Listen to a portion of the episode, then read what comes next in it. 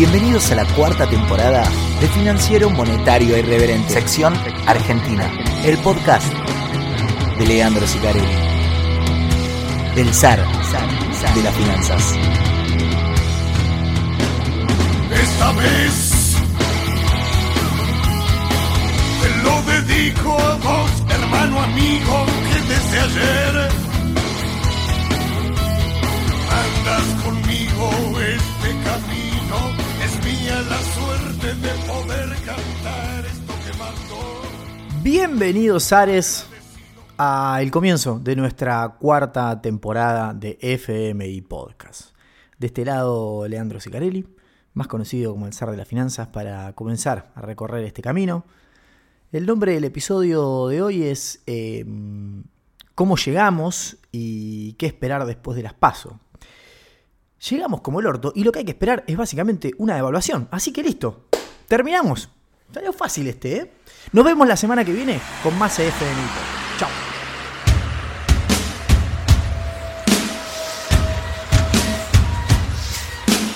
Acabas de escuchar FMI Podcast. No te olvides de compartirlo y ayudarnos con la difusión.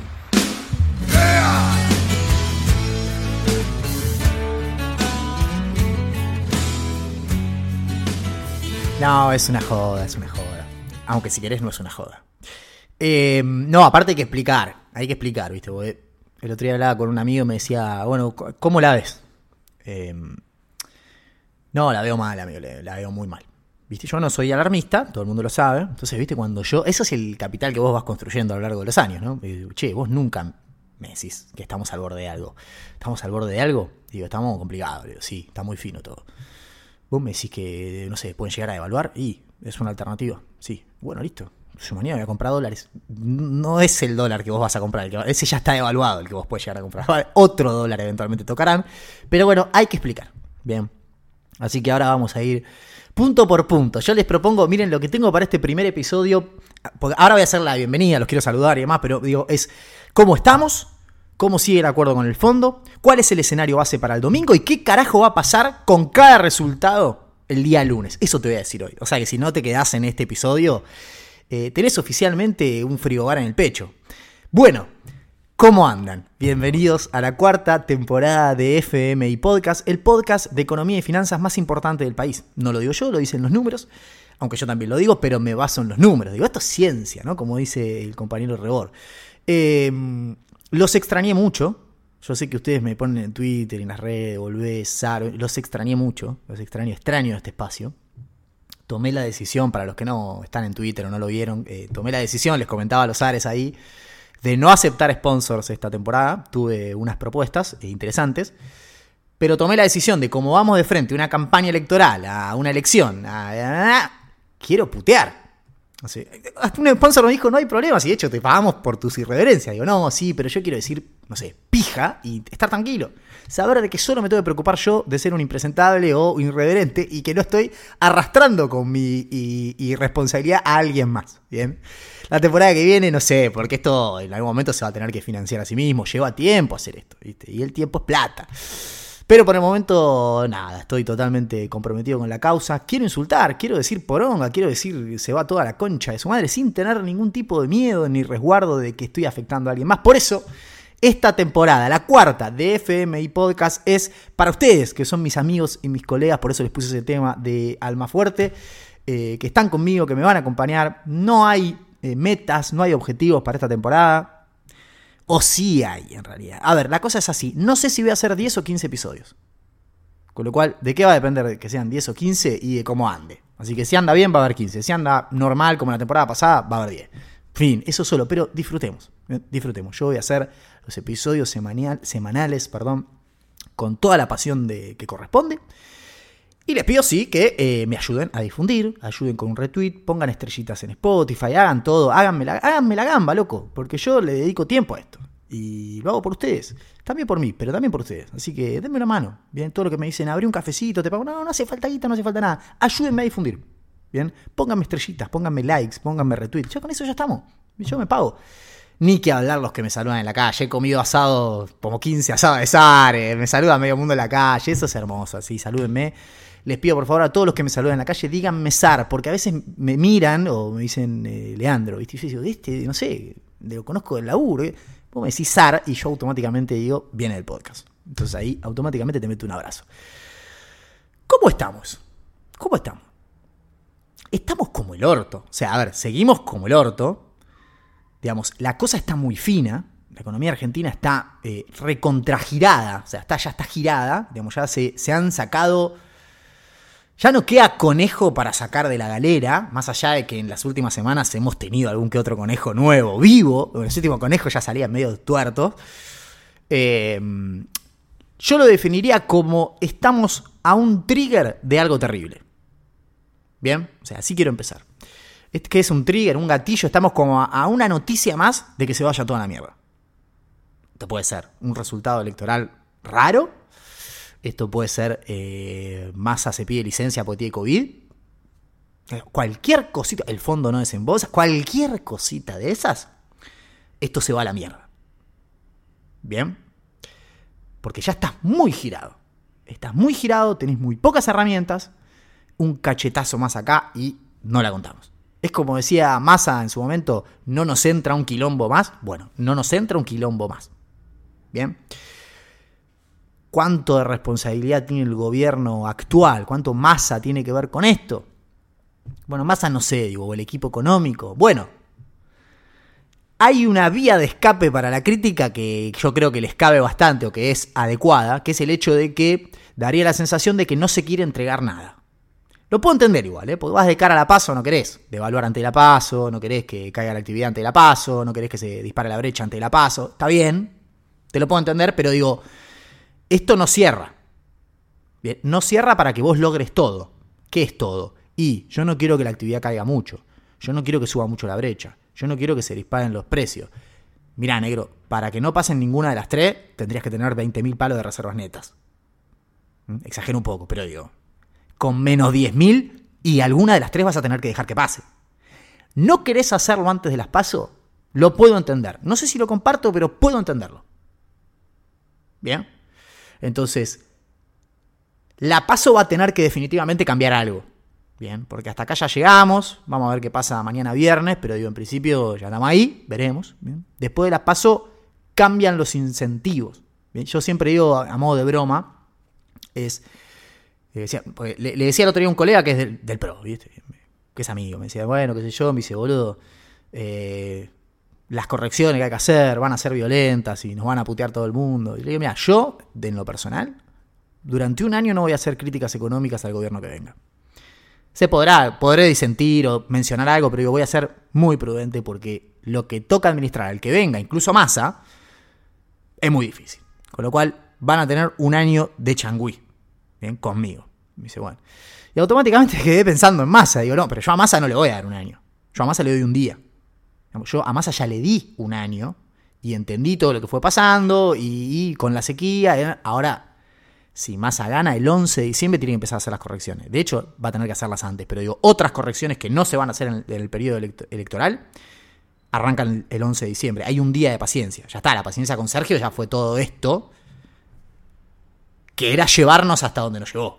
Bien, a la, elección. Y no irse antes.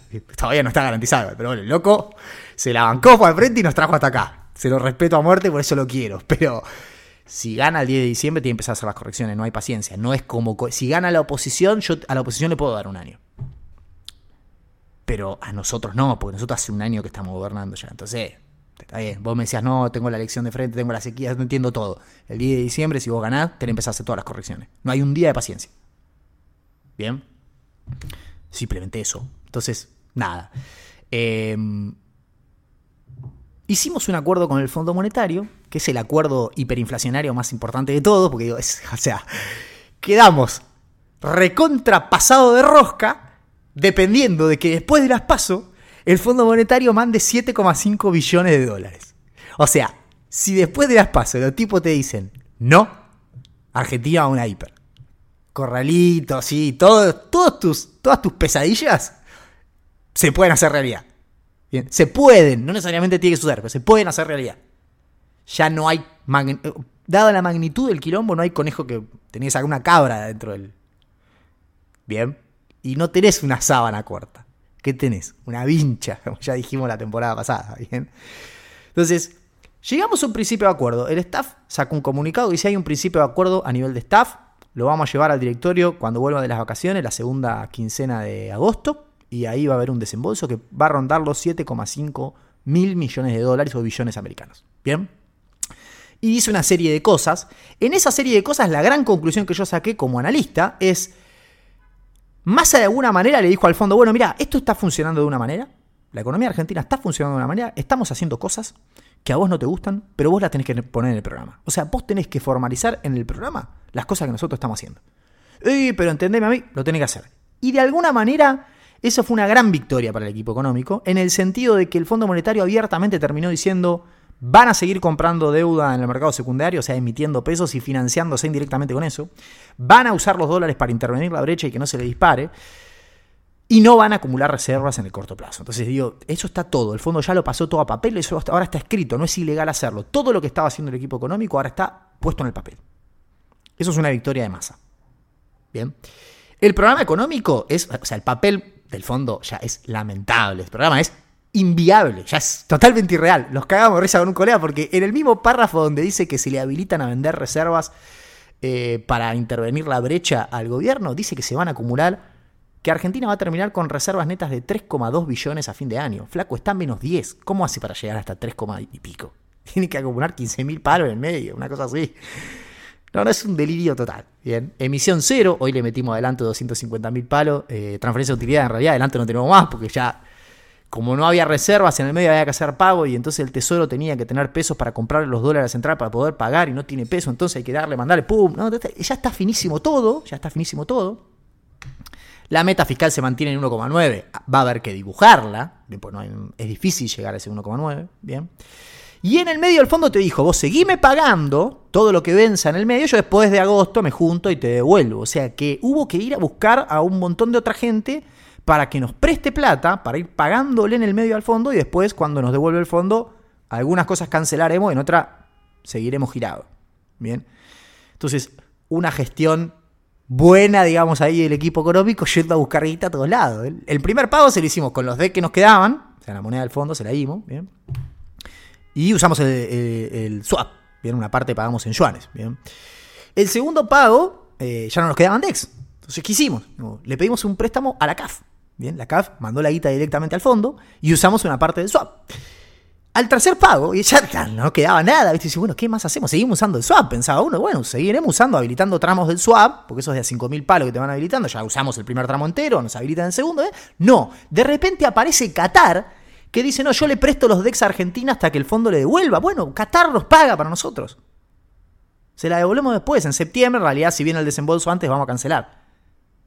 O sea, la de Qatar es el conejo vivo, ¿eh? es un conejo vivo, no la vio nadie, esa nadie sabía. De repente, che, hay que pagar 800 palos, ¿cómo se va a pagar? ¿Cómo se va a pagar? Pum, sale el boletín oficial, sale un anexo, ¿eh? paga Qatar. ¿Cómo paga Qatar? Paga Qatar. Ustedes se van a enojar porque ustedes suelen enojarse conmigo, pero es un fenómeno. Es un fenómeno. No sé con quién habló. Y aparte no se lo filtró, no lo sabía nadie. No, es una bestia de la gestión el tipo. Pero le toca. Se sentó sobre una bomba. ¿Qué va a hacer? Errores en el medio, seguro. Sí, bueno, lo que veníamos hablando. Pero bueno, en fin. En concreto, el fondo termina logrando algo que el propio fondo se, cuestionaba del crédito de Macri, porque el fondo decía en su auditoría general que hizo para el préstamo de Macri, algunos piensan que hizo una auditoría porque les confía de Macri, terminó mal. No, es porque dieron mucho más de lo que tienen que dar habitualmente. Y siempre que sucede eso, hacen una auditoría después del préstamo. Es un préstamo por excepcionalidad.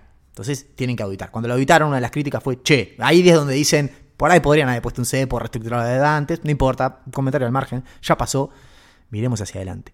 Pero una de las cosas que dicen es tal vez fallamos también en el hecho de que ningún otro organismo vino a poner plata a Argentina. Los únicos que le pusimos plata a Macri fuimos nosotros. Y eso en la comunidad internacional pudo haber sido como mal interpretado, como decir, che, el único que banca a estos tipos es el fondo. Entonces, hacia adelante nos gustaría que el crédito con Argentina involucre a otros organismos. A la CAF, al BID, al Banco Central de, China, a Qatar. los metimos a todos O sea, finalmente eh, con la gestión de Sergio Massa y la intención del Fondo Monetario se empezó a disgregar riesgo argentino por todo el mundo. O sea que hoy el mundo es un lugar un poquito peor porque todos están un poquito más expuestos a riesgo argentino. Es fantástico lo que hicimos. En concreto, nosotros seguimos endeudándonos, girando plata por todos lados, gastando como si estuviese todo bárbaro. Pero si acá el fondo no pone la plata en agosto, esto se va a la mierda. Porque obviamente nosotros estamos gastando a cuenta. Bien. ¿De qué depende que el fondo mande la plata? En principio de una especie de secuencia de políticas que se mencionan en el comunicado que no sabemos qué mierda son. Algunas ya estuvieron. Dólar maíz, impuesto a las importaciones. Mirá lo que te termina recomendando el fondo, ¿eh? Papel lamentable el Fondo Monetario Internacional. Pero digo, en el medio pareciera ser que hay una secuencia de políticas que arregló el gobierno con el fondo que nosotros no conocemos que van a pasar desde acá hasta el desembolso. En el medio van a estar las pasos. Leyendo un poquito entre líneas, un poquito entre líneas, daría la sensación de que después de las pasos puede haber una corrección del dólar oficial. Yo decía eh, en Twitter, se comentaba con unos colegas, digo,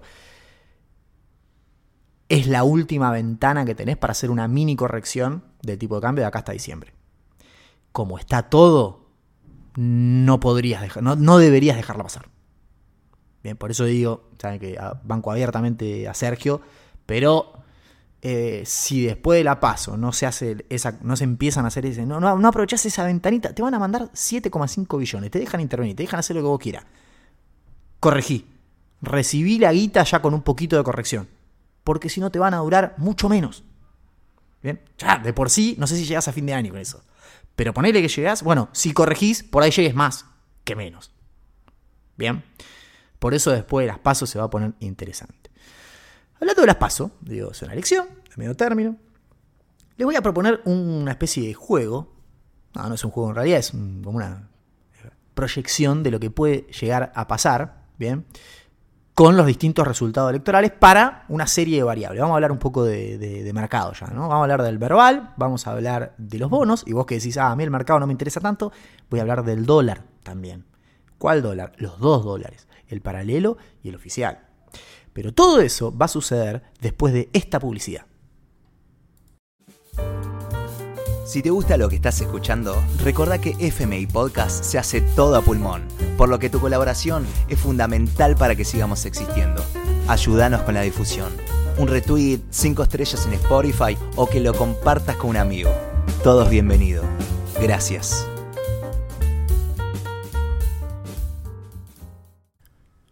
Y bueno, ustedes saben, yo le meto. Pero si me pueden ayudar, bien, no les quiero mendigar un retweet, ni les quiero mendigar 5 estrellas de Spotify, pero ese tipo de cosas suman, bien. Eh, aparte lo hacen autosustentable, porque si yo sigo subiendo las escuchas, a los sponsors le pido más guita y esto sigue, pero mucho mejor. bien. La temporada que viene, esta va gratis. Mi paga es que me ayuden con la difusión, bien, nada más. Eh, bueno, antes de pensar qué puede llegar a pasar con las cosas después de las pasos, medio que nosotros deberíamos saber qué hay puesto en precios. Bien, esa es la gran eh, eh, discusión acá. Porque ustedes ya saben, el mercado se anticipa. Mañana gana Juntos por el Cambio. Y vos decís, sí, pero ya sabíamos que iba a ganar Juntos por el Cambio. Entonces el mercado por ahí no reacciona. Bueno, entonces primero, ¿qué, qué hay puesto en precios? Es muy difícil saberlo. Todo esto son conjeturas. Pero por lo que son el promedio de las encuestas en general, uno tiende a pensar, bueno, a ver, Juntos por el Cambio gana, no sé, 35 a 30, una cosa por el estilo, 34 a 29. Milei en torno a 19 puntos, una cosa. Eso, es- eso para mí sería una especie de escenario base. Bien, con lo que hay que trabajar. Cualquier resultado que diverja de eso va a implicar movimientos en los precios de las acciones, de los bonos y el dólar. Bien, entonces pensemos un poquito cómo puede funcionar la dinámica en cada uno de los frentes. O sea, si le va bien a cada uno de los frentes, qué puede corregir más, qué puede corregir menos. Acá hay una realidad que es, cuando vos miras el valor del Merval y miras el valor de los bonos, no cierra. O sea, hay algo que para este valor de los bonos las acciones deberían valer menos, o para este valor de las acciones los bonos deberían valer un poquito más. A mí me da la sensación que lo que está barato o que lo que está desarbitrado son los bonos. Los bonos deberían valer un poquito más. Bien. El tema es que hacia adelante uno ve que puede haber un cambio de signo político, que puede haber un cambio de régimen político, incluso encarado por el propio Massa. Y al equity me da la sensación de que le es más fácil poner eso en precio. O sea, el Merval te lo pasa antes a precio. ¿bien? O se anima un poco más. ¿Por qué? Y bueno, porque básicamente el Merval son empresas. las empresas en un entorno más o menos amigable pueden andar un poquito mejor. Los bonos no necesariamente los vayas a cobrar, por más amigable que se vuelva todo. Porque necesitas contar los dólares.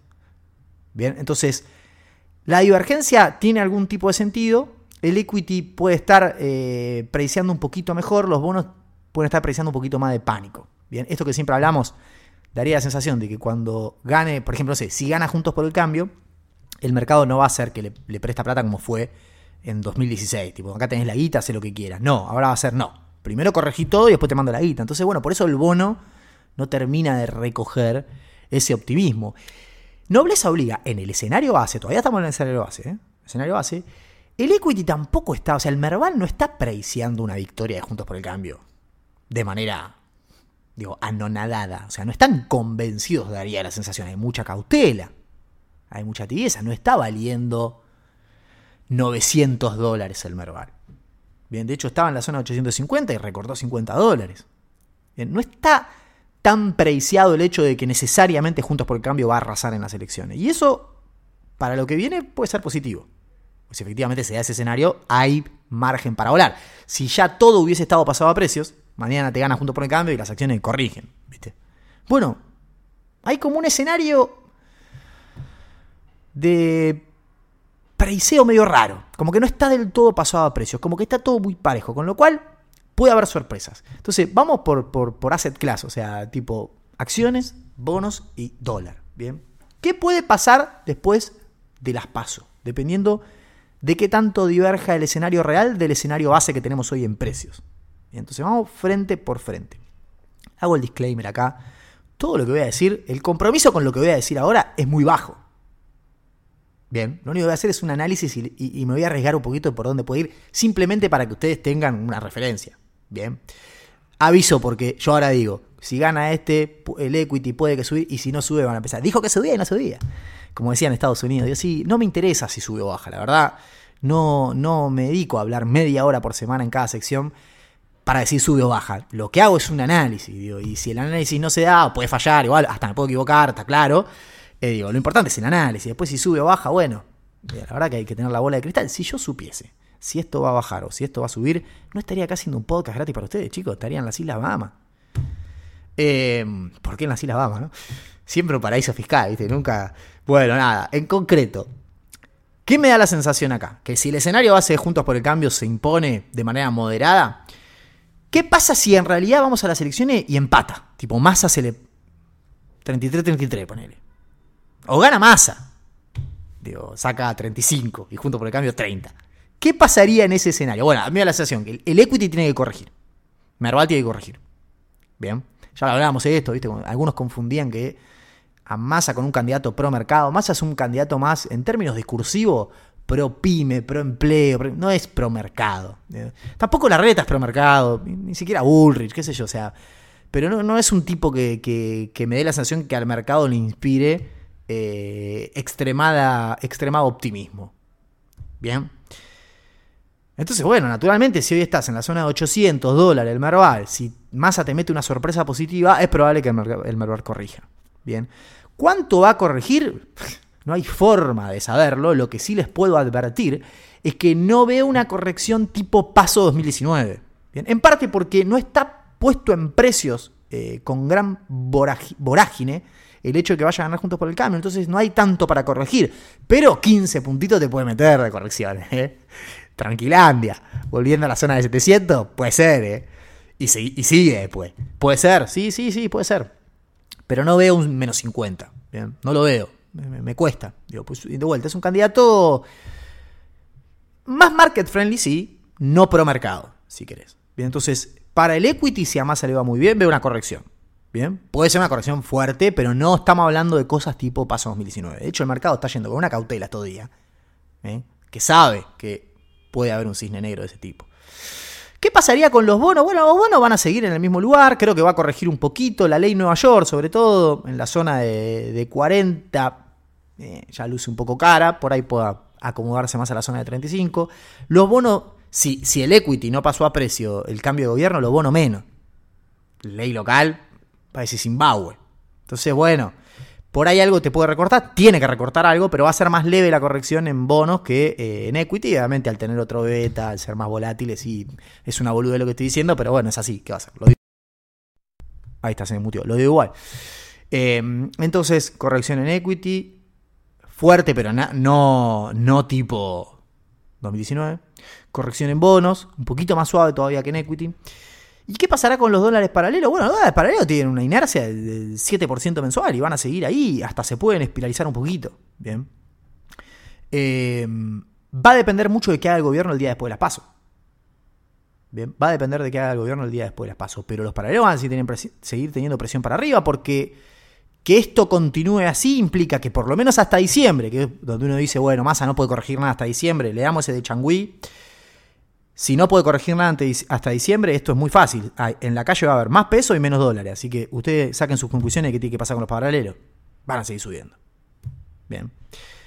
Vamos al escenario en donde nos movemos desde el escenario base, pero hacia un escenario más positivo para Juntos por el Cambio. Y acá voy a decir una primera aclaración. No tengo idea de cómo se va a tomar el mercado la interna. No sé qué prefiere el mercado. A ver, nunca sé nada del mercado porque yo soy una sola persona, no soy la cabeza de todos los que integran el mercado, pero bueno, hago como un poquito de proyección si quieren. La verdad que en este caso, respecto de Bullrich o Larreta, no sé qué prefiere el mercado. Hoy veía un informe de 1086 y es literal lo que yo vengo diciendo y lo que vengo pensando. La única gran diferencia es Bullrich quiere sacar el cepo el día 1 y Larreta quiere hacerlo de manera gradual. Bien, las ventajas y desventajas de eso están muy claras. La reta, si lo hace de manera gradual, compra tiempo con el cepo. Lo que sí tiene que garantizar es que baje la brecha. Bien, porque si la brecha no va convergiendo a medida que vos vas corrigiendo las cosas, no tiene sentido. Te va a explotar igual. Bien. Entonces, si el tipo corrige el dólar oficial y el paralelo empieza a bajar y la brecha empieza a converger, después que dar un saltito se hace con una colocación, sale perfecto. Bien. Eso tiene un riesgo que es, puede salir mal, o te podés quedar con el cepo, o sea, casarte con el cepo. Entonces, eso no sé cómo lo toma el mercado, no sé qué probabilidad le asigna eso. Del otro lado está Burrich que te dice, saco el día 1. Sí, está buenísimo sacarlo el día 1, pero ¿sabes qué pasa? Te puede explotar en la mano. Bien, te puede explotar en la mano por cuestiones económicas o te puede explotar en la mano por cuestiones sociales. Por la calle, básicamente. Y acá yo lo vengo diciendo, el programa de Bullrich no es que necesariamente tiene que salir mal. Puede salir bien sacar ese el día 1. Tranquilamente les puede salir bien. Ahora, me da la sensación de que que salga bien o no va a depender mucho más del programa económico. A lo que voy con esto es, la convergencia fiscal, monetaria, va a tener que ser mucho más agresiva para que salir del cepo el día 1 no te explote en la mano. Vos podés armar un plan recontra agresivo. El tema es, ¿en la calle lo puedo bancar? Porque acá quisieron hacer cambiar una formulita jubilatoria para modificar dos puntitos, puntitos, y casi prenden fuego el país. Bien, el otro día veía el, el newsletter de mm, no me sale el nombre, eh. Y el tipo ponía como tipo las encuestas, digo, ¿vos qué pensás? ¿Hay que reducir el déficit? Sí. Bueno, ¿cómo lo hacemos? ¿Privatizando? No. Eh, ¿Subiendo tarifas? No. En realidad, si subiendo tarifa, eh, sacando subsidios, sí, pero te va a aumentar la tarifa. Ah, entonces no. Que es algo que yo venía diciendo. Digo, creo que nosotros estamos en un micromundo donde pensamos que hay tolerancia al ajuste y no lo hay. Entonces, está todo bueno lo que dice Burry, de ir con los palos a cagar a piña todo. ¿eh? Vamos a ver cuánto te la bancás. Cagando a palo porque no creo que vayas a tener que cagar a palo al 2% de la población. Probablemente sea la mitad del país. Entonces, no, no, no estoy criticando a Bullrich, sino diciendo, están subestimando la permeabilidad que tiene un ajuste fiscal en esta sociedad. En Twitter por ahí estamos todos de acuerdo, en, los economistas por ahí estamos todos más o menos de acuerdo con lo que hay que hacer. No sé si en la calle están todos de acuerdo. Entonces, ese programa de shock, en todos los sentidos, sacar el cepo día 1, tiene un límite que es la calle. No sé qué prefiere el mercado de esas dos cosas. No lo sé. Me cuesta pensarlo. Yo prefiero la opción eh, más la reta. Vamos por algo gradual, pero no gradual en lo fiscal, sino gradual en términos de restricciones cambiarias y, regulaciones y demás. Lo fiscal, agresivo. Y eso nadie duda. Digamos, creo que todos estamos de acuerdo. Bien. Entonces, ¿qué pasa si en conjunto a Juntos por el Cambio, indistintamente de quién gane en interna, le va mejor de lo que esperamos? O sea, en vez de sacar 33, saca 38. Para mí va a sacar 38, de hecho. Eh, el equity sube, los bonos suben, y la gran discusión acá es qué pasa con los dólares paralelos, ¿no? Porque uno tiende a pensar, y esta es la gran discusión que la voy a dejar para el final, que el, el dólar paralelo está caro. En términos reales es carísimo. Argentina no puede unificar su tipo de cambio a ese dólar porque seríamos Zimbabue.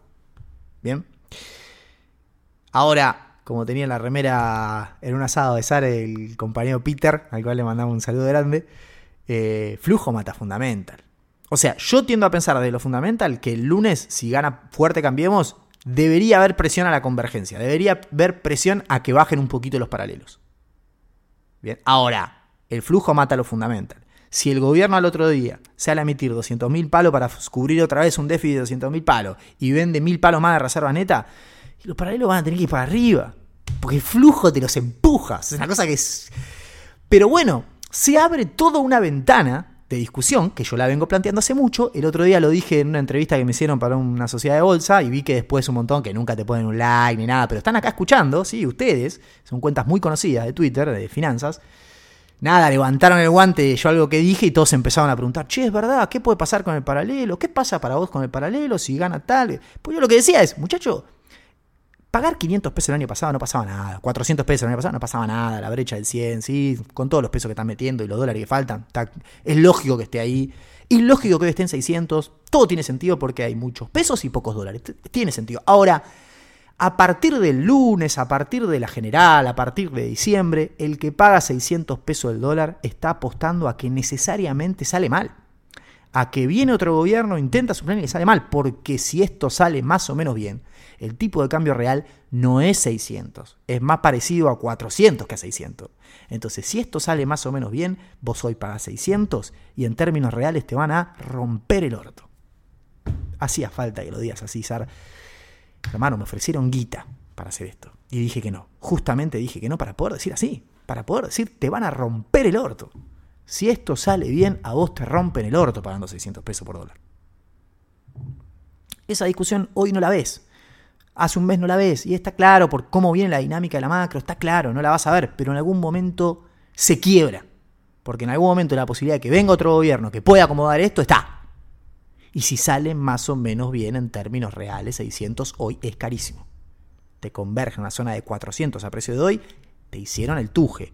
Como el tipo que compró en octubre de 2020 y hoy eh, tiene camiones de caudales en el orto, porque la verdad que le ha salido tan mal. Pagó, compró un dólar por arriba del precio real de la salida de la convertibilidad. Es un idiota el tipo que compró ahí.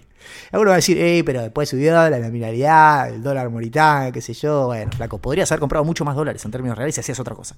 ¿Querés verlo así? Pensarlo así. Entonces, bueno, si gana Juntos por el Cambio, el paralelo va a empezar a tener ese, efecto que hasta ahora no estábamos materializando. Bien, el tema es que el flujo va a seguir siendo muy malo. Pues sí, no te la jugaste, Sar. ¿Qué sé yo? No sé, boludo. O sea, para mí, desde lo fundamental debería corregir desde, lo, desde el flujo debería seguir como está o venir como viene. Bien, va a depender mucho de que haga el gobierno en el medio. Si el lunes el gobierno evalúa el dólar oficial, bueno, ahí cambia el escenario. Bien, así que lo que voy a decir finalmente de manera salomónica es: lo veo estable. Bien, lo veo estable. Porque el fundamental tira para abajo, pero el flujo tira para arriba. O sea, lo veo estable. Bien, no veo más 20 pesos por día, así. Va a subir 20 pesos solo porque dije eso y me van a putear. Puteenme tranquilo. ¿Y qué pasa si gana el peluca? ¿Y qué pasa si gana Milei? ¿Y qué pasa si gana Milei? El equity. El equity se va a hacer. Ahí vamos a un escenario paso 2019. Y con lo bono también. Y con el dólar, no lo quiero ni pensar. No lo quiero ni pensar. No lo quiero ni pensar. Se va todo a la mierda. Si gana Milei, vamos a escenario hiper, corralito, caos, muerte. El fondo no te, no te desembolsa, digo. Caos. Bien. Así que después de la elección, que va a ser un shock total, vamos a tener otro shock que es si el fondo pone o no pone la plata finalmente que comprometió. El fondo, ustedes dicen, mira, pues si dijo que lo va a poner, el fondo es especialista en dejar de poner la plata cuando dice que la tiene que poner, y ahí es donde hemos terminado. El plan, eh, no me los quiero confundir, pero el plan austral explota por un, finalmente por una inundación y un desembolso del fondo que no fue, y el plan primavera explota porque, nada, te corriste del mercado paralelo, donde, se, donde iban las importaciones, y el Banco Mundial no hace un desembolso. estos organismos están diseñados para dejar de desembolsar cuando todo se puede ir a la mierda. Así que no sería raro que nos caguen. Bien. Alguno podrá decir, y ya para ir cerrando, Sar, hablaste de equity, hablaste de los bonos y hablaste del dólar paralelo, y no hablaste del dólar oficial. ¿Qué pasaría con el dólar oficial en cada escenario? Muchachos, con el dólar oficial en cualquier escenario, después de la paso, hay que corregirlo. Y el dólar oficial no se puede corregir acelerando un crawling peg. O sea, en vez de ir al 7 mensual, vamos al 11 mensual. Flaco, estás metiendo más inercia inflacionaria, porque este régimen funciona así. No podés corregir el tipo de cambio real en estos regímenes inflacionarios yendo de manera gradual. Tienes que hacer un salto discrecional. Querés que sea poquito, querés que sea 20, querés que sea 25, 15, lo que sea, pero el mercado de cambio oficial no cierra más. Bien, entonces, vamos el domingo a votar, veamos cómo termina. El lunes hay que empezar a hacer las tratativas para corregir el, cambio, el tipo de cambio oficial y asegurarse que venga el desembolso del fondo. No es negociable, ya no hay más vueltas. Es la última ventana que tenés, tenés que hacerlo. No querés devaluar un, no sé, subir el tipo de cambio un 50%, no lo subas un 50, es un 20 y pico. Pero no te dejes coger, perdón la expresión de vuelta, ¿eh? no te dejes coger más. Porque ya no tiene más sentido, está, no, no, no va más esto así hiciste liquidar el dólar maíz, te vas a comer un pijazo en, los precios, ¿bien? Y lo estás regalando. Todas las reservas que compraste por dólar maíz, empezás con el cable, el coso. Yo tengo amigos que no se dedican a esto, que te están comprando el MEP subsidiado para ir a hacer puré. Se nos están cagando de risa en la cara.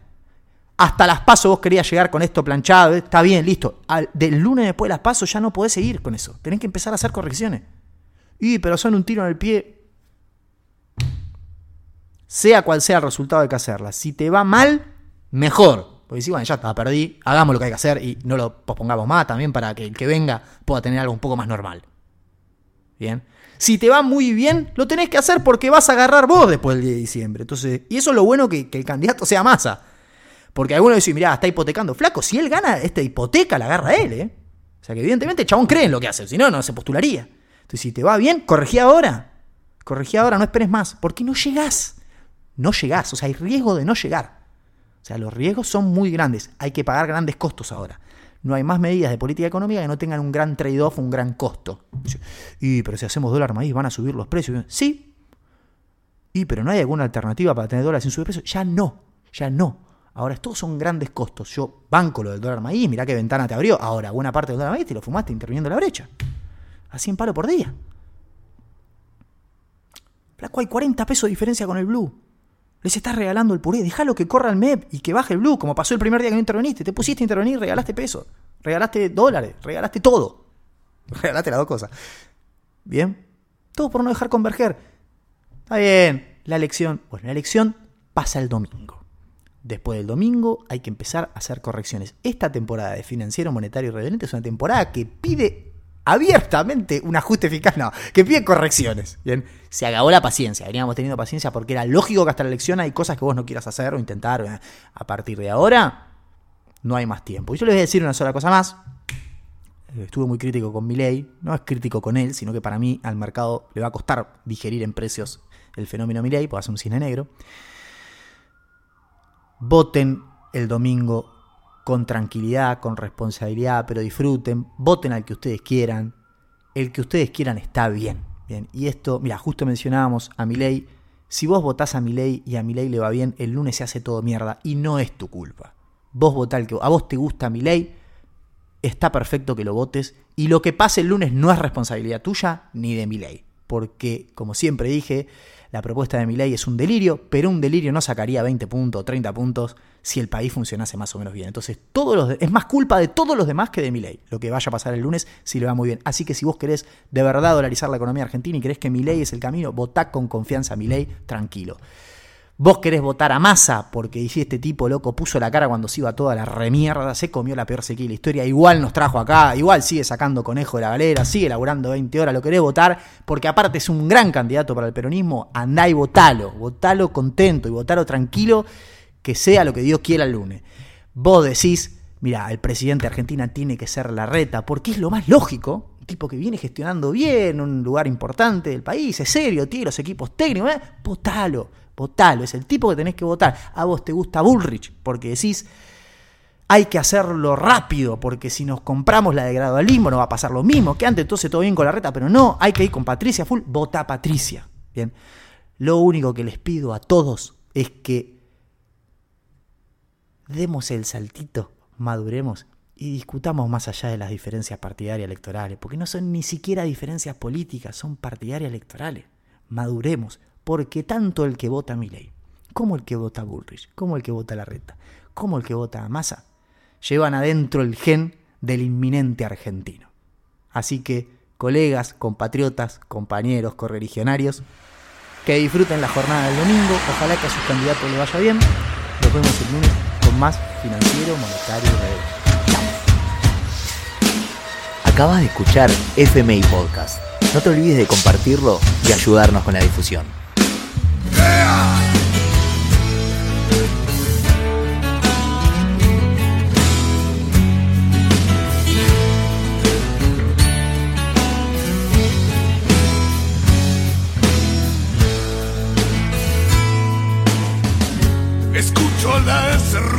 Llamarme